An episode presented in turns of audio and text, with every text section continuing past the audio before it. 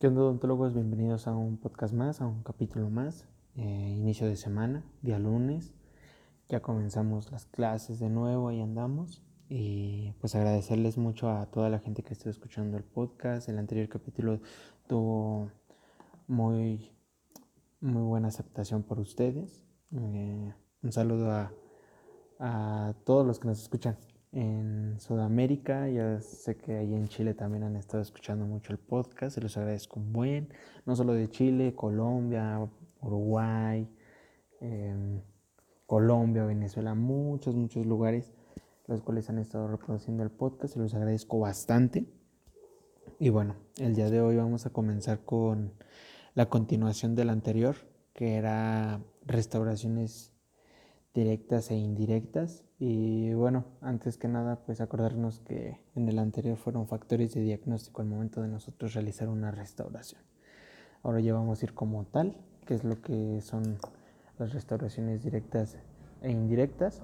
Y bueno, vamos a comenzar y bienvenidos. Antes que nada, de comenzar con qué son las restauraciones directas e indirectas, hay que saber que al momento en el que nosotros vamos a realizar un tratamiento en el momento en el que nuestro paciente va a llegar a nuestro consultorio, no solamente nosotros nos vamos a encargar de él. Hay pacientes que pueden llegar por una limpieza, hay pacientes que pueden llegar por un, tal vez un sellador, eh, por una revisión general, como tal una profilaxis, como les decía, como pacientes que tal vez pueden llegar a su tratamiento completo, ¿no? Entonces, vamos a comenzar a hablar sobre lo importante que es tener muy en claro que no hay una sola solución para el tratamiento del paciente. Nosotros tenemos variables y tenemos variables de tratamientos que podemos ofrecerles, pero siempre, siempre hay que recordar que el paciente es quien manda.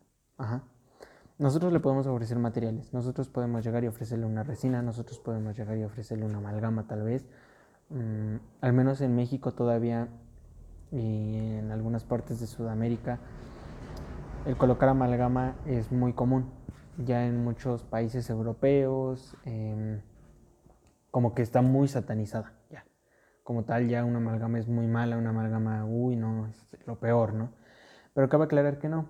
Todo material que esté en cavidad y tenga eh, un respaldo de tantos años como la amalgama, pues es por algo, ¿no? Entonces hay que, hay que dejar muy en claro eso. Hay que dejar muy en claro que cualquier material que nosotros nos enseñen a manipular en la escuela, que tengamos de práctica ya mucho tiempo, pues es bueno. No porque el día de mañana sale una resina que es súper durable y no, o sea, te ofrece todo, propiedades y todo el rollo, va a sustituir en un momento la amalgama. Hay un, hay un material, el cual voy a hablar después, que ya está sustituyendo la amalgama o quiere sustituirla más bien. Este material es un tipo de ionómero, el cual, pues como tal, en la cavidad va como si colocaras una curación, tal cual. Le das anatomía, se acabó. No necesitas más. Es este, al parecer es fotocurable, entonces, pues casi tiene propiedades también con, con la resina, nada más hay que checar. Y supuestamente ese es el material que en algún momento va a sustituir a la amalgama. Todavía hay que esperar mucho, todavía de hecho como tal no está en el mercado corriendo tan rápido, pero sí ya está, lo voy a hablar en, en siguientes capítulos. Pero bueno, lo importante de nosotros individualizar los tratamientos de nuestros pacientes, ¿a qué se refiere todo esto? el individualizar los tratamientos no significa de que, no señor, no le puedo hacer esto, mejor váyase. Nunca. Nunca, nunca, en ningún momento. Yo creo que siempre hay que tener esa coherencia y esa ética de el paciente que sea con el tratamiento que llegue, poder hacer lo mayor posible por atenderlo. Cuando llegue el momento en el que nosotros ya no podemos, por ejemplo, tal vez lo que el paciente pide, tal vez son implantes y tú no tienes la especialidad en implantología y nada de esto, pues no te vas a arriesgar, ¿verdad? Eh, al menos en, en México ha visto bastante, em, y en Sudamérica he leído también, la ortodoncia. La ortodoncia sin especialidad, la ortodoncia sin un personal capacitado. entonces es muy importante eso, no hay que arriesgar a nuestros pacientes ni tampoco a nuestros familiares, digo los que escuchan y son estudiantes y apenas van, igual que yo, eh, como tal en este proceso de ser odontólogos, pues obviamente no podemos arriesgar a nuestros familiares, a pesar de que ya sabemos, ya sabemos con quién se puede tratar, ya sabemos que si va a querer una endodoncia, se va con el endodoncista, cuando es una endodoncia pues muy cañona, digo aquí este, aquí a nosotros nos enseñan bastante lo que es la endodoncia de canino a canino, ¿no?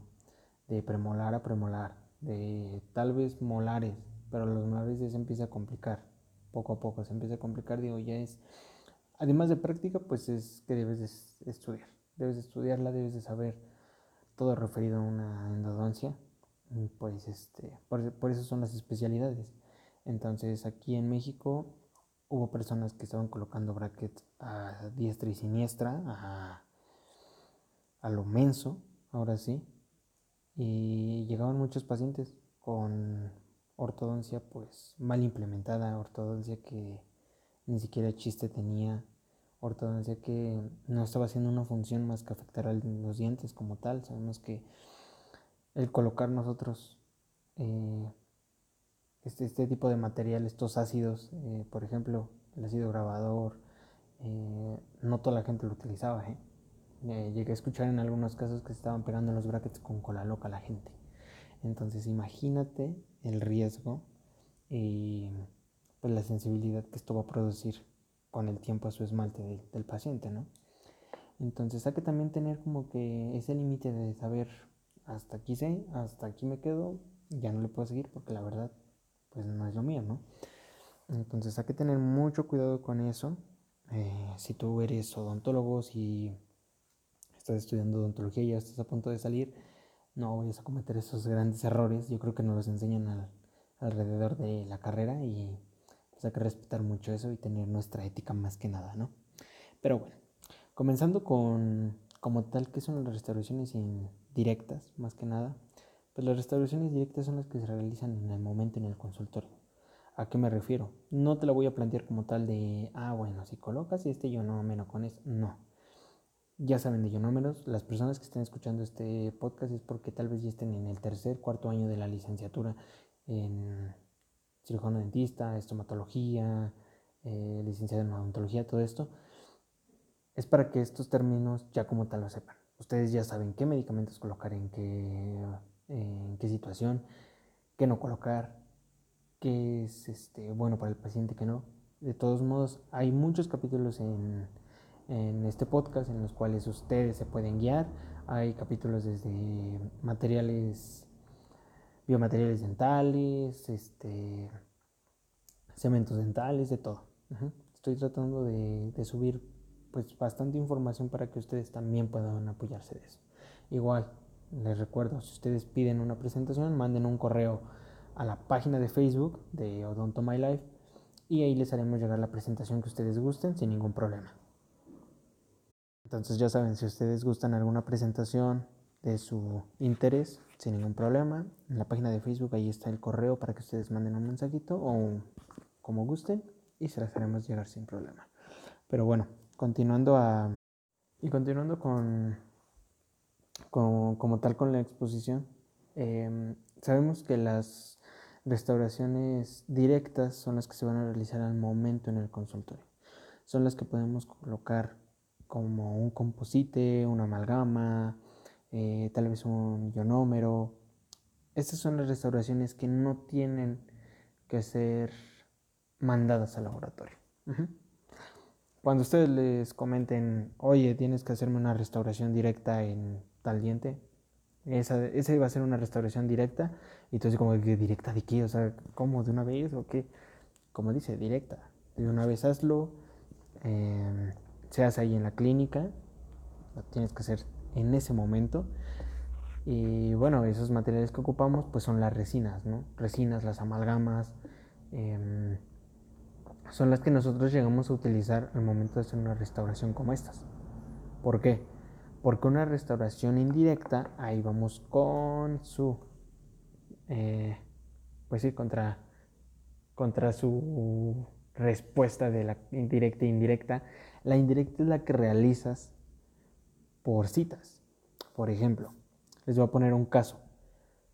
Paciente de 18 años llega con una caries en segundo malar inferior, en el cual pues casi casi llegamos eh, a llegar a hacer comunicación, no se hizo comunicación, colocamos un medicamento, colocamos nuestra base, tallamos, bueno, terminamos de tallar, colocamos nuestros medicamentos y ¿qué es lo que vamos a llegar a hacer?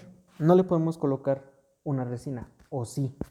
Hay muchos doctores, y ustedes lo pueden ver en Instagram, en Snapchat, en la página hasta de Facebook, donde hay restauraciones que se realizan casi casi reconstrucción de muñón, reconstrucción de un resto radicular, perdón, con pura resina. Y tú dices, ¿cómo lo hacen, no? Y la verdad yo también digo, ¿cómo lo hacen? O sea, no sé, aparte de mucha paciencia y dedicación, pues yo creo que lo que vale también es qué tanto le voy a durar a tu paciente.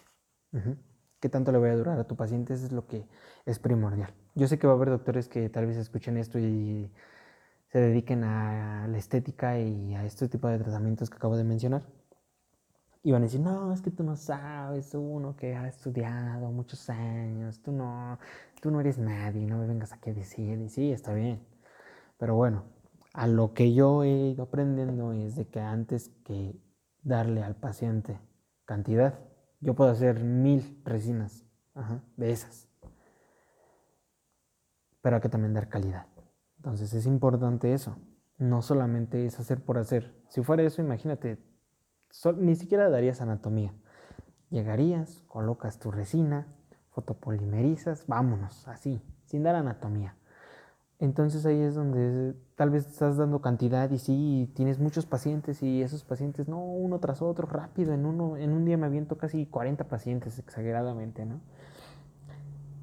Y y la calidad donde quedó, ¿no? Entonces, hay que tener eso, eso bien, bien, bien, bien marcado, que hay que tener una calidad. Yo lo he dicho siempre, a nuestro paciente hay que colocarle lo que a nosotros nos gustaría que nos colocara. Yo es lo que hago, yo es lo que hago, la verdad. Yo en mis clínicas, yo en, eh, como tal en la escuela, pues es eso lo que yo realizo. Yo te voy a colocar a un paciente el material que a mí me gustaría que me colocara.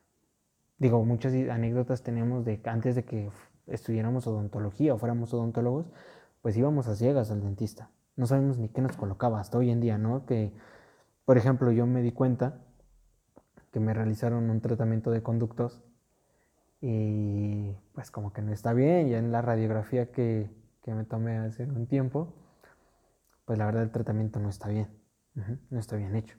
Pero digo, bueno, hay veces que nosotros nos metemos a, este, a este grado de decir, pues te hago la endodoncia cuando tal vez no estoy bien preparado, ¿no? Para hacerte la endodoncia. Entonces, poco a poco vamos a ir viendo eso. Vamos a ir viendo alrededor de nuestra carrera personas que nos van a llegar con tratamientos tal vez que no están muy bien hechos, que tal vez eh, hasta cierto grado pues mm, no sabemos ni qué hicieron ahí, porque jamás en la vida podemos juzgar eso, ¿no? El trabajo de, otro compañero. Digo, sí, tú puedes llegar, y ya se los dije en, creo que en un anterior podcast, tú puedes llegar con tus amigos y los amigos de la licenciatura, de la carrera, y ahí estás platicando, es que, ¿qué crees? Tal pacientito me llegó con esto y ¿cómo ves que le hicieron esto? Y tú así, no, ¿cómo crees? Yo le hubiese puesto esto y el otro. Entonces empezamos nosotros a debatir. ¿Por qué? Porque lo que hace el vecino está mal y lo que hacemos nosotros es lo mejor, ¿no? Siempre. Entonces, hay que tener ese, ese pequeño límite entre tal vez el llegar a juzgar el trabajo de los demás y el ofender el trabajo de los demás. Si un paciente te llega, que cree, doctor, mire, me hicieron esto, doctora, me hicieron esto, em,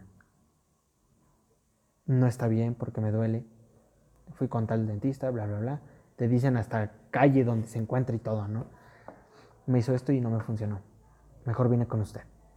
Ahí, en el momento en el que el paciente te dice viene con usted, es porque debes de tener ese valor agregado enorme de que alguien dijo, oye, ve con él, él es muy bueno. Él está confiando de nuevo en ti. Él puede pasar de dentista en dentista, en dentista, en dentista. Digo, al final de cuentas hay muchos dentistas en, al menos en México, eh, no tan exagerado, pero ya hay muchos dentistas. Pero pues siempre hay que tener en cuenta que, que nuestros pacientes que nosotros atendemos con calidad, no cantidad, nos van a recomendar. Entonces hay que tener mucho eso en cuenta y, y cuidar mucho ese, esa, pues como tal, esa fama buena que te puedes llegar a hacer. Porque fama hay de dos, buena y mala. Las dos son buenas. Ajá. ¿Por qué? Porque la buena fama te va a traer clientes, te va a traer pacientes, te va a traer éxito, te va a traer mucho, pero muchas ganancias, ¿estás de acuerdo? Y la fama buena, la fama, la fama mala también es buena. ¿Por qué? Porque así se van a dar cuenta de que no estás haciendo tu trabajo bien y mejor no prefieren ir contigo. Ahí es donde el paciente gana, donde el paciente dice, es una fama mala que es buena para mí, para el paciente. Entonces, tratemos de procurar hacer fama buena mejor y no mala. Bueno, continuando con las restauraciones ahora indirectas. Como tal, estas restauraciones son las que realizamos, que les ponía el caso, el paciente llega con su cavidad, casi casi realizamos comunicación en el molar. ¿Qué crees, pacientito? Necesitas una incrustación. Ok, te voy a dar este tipo de materiales, em, estéticos, metálicos. Ahí tú le vas a ofrecer toda la gama de materiales que estén disponibles con tu técnico. Porque resina no. Recordemos los principios como tales. No podemos colocar en un molar que está para una incrustación, pues una resina se va a fracturar, no le vas a dar tanto tiempo de vida, y dependiendo también la alimentación del paciente. Si el paciente te come tacos, te come cacahuates, te come caramelos, te come chiclosos, todo esto, esa, esa restauración no va a durar, no va a durar para nada. Entonces hay que también ver esos principios en los cuales se le pregunta al paciente, se, se le pregunta como tal, oye, tu alimentación cómo es, qué realizas, trabajas. Ojo, cuando un paciente trabaja, cuando un paciente va a la escuela, cuando un paciente tiene esa carga de trabajo grande, es propenso a comer lo que se encuentre. Ajá. Es propenso a que los taquitos de la esquina, que la torta de allá, que los cacahuates de allá para pasar eh, el hambre, que las papas, que la soda, ¿no? Entonces hay que mucho evaluar eso ya que pues obviamente queremos que el paciente tenga un tratamiento que le vaya a durar tiempo. Así ese paciente se va a sentir contento de que su incrustación, que se la hiciste hace casi 9, mm, 10 años, sigue en pie y no hay ningún problema y sigue sin filtración, tal vez ya empiezan a notarse esos puntos, pero dices, te duró 10 años, ¿no? Entonces esa es mucha diferencia. Entonces aquí es donde pasamos del, de las restauraciones directas que se realizan al momento en el consultorio, ya sé que van a decir, uy, no, yo tengo en mi consultorio técnicos y los técnicos me preparan una incrustación así, la vacían, es más, les digo luego, luego, ¿no? Hay, hay muchos, este, pues, consultorios de, pues, de alto nivel, más que nada, en los cuales, pues, tienen su sistema CAD-CAM tal vez, o sea, para tener un sistema CAD-CAM, al menos aquí en México, pues necesitas tener aproximadamente entre unos 120 mil dólares a... Sí, pues 120 mil dólares lo que vendría siendo casi un millón y cacho de pesos aquí en, en México o más. Entonces, no todos los consultorios cuentan con eso. Hay consultorios que sí lo cuentan y dices, bueno, se pueden realizar como tal en CAD-CAM su, incrustación, su corona, no sé, y sin problema, ¿no? Lo realizan directamente, en una técnica directa. Pero, por ejemplo, tal vez tú tienes tu técnico, manejas con un técnico, a tu técnico pues le llevas tus impresiones, él te realiza el tratamiento como tal, todo el material, los metales, pues esa sería la técnica indirecta. Lo que no realizas en el consultorio, eso es indirecto. No vamos a revolvernos más, no vamos a revolvernos en materiales, que este, que el otro, que no. No, no, no. Solamente así. Entiéndelo como directo lo que hago en el consultorio en una sola cita. Indirecto lo que voy a realizar en el consultorio en distintas citas. Hoy te tomo la impresión, el día de mañana la mando con el técnico. Te veo dentro de 3, 4, 5 días, dependiendo cuándo me la entregue el técnico y el material que tú quieras. Y llegas para que te la cemente. Cementamos la incrustación. Listo. En cuanto se hizo, dos citas. Entonces ahí sería de manera indirecta. Eso es lo que tendríamos que hablar un poco sobre técnicas directas e indirectas. Es lo que les quería contar. Tampoco es, va a ser tan largo ni nada. No quiero este, pues que se alargue más el podcast. Esto es lo que tenían que entender un poco. Eh, muchas gracias. Muchas gracias por el apoyo que se está viendo en la página de Facebook, en Instagram, en ahora sí en las reproducciones del podcast. La verdad se los agradezco un buen. Quiero seguir haciendo los podcasts, me gusta realizar los podcasts y espero que me, que, que me acepten como tal. Ya vi muchos saludos allá de un, este, de un colega por allá en Chile que nos manda un saludo, un saludo hasta allá. Y pues aquí vamos a seguir, vamos a seguir haciendo. Si ustedes en algún momento quieren que hable de algún tema en especial en este en el podcast, pues adelante, adelante. De hecho, eh, al menos este mes aquí en México es un mes de festividad nacional.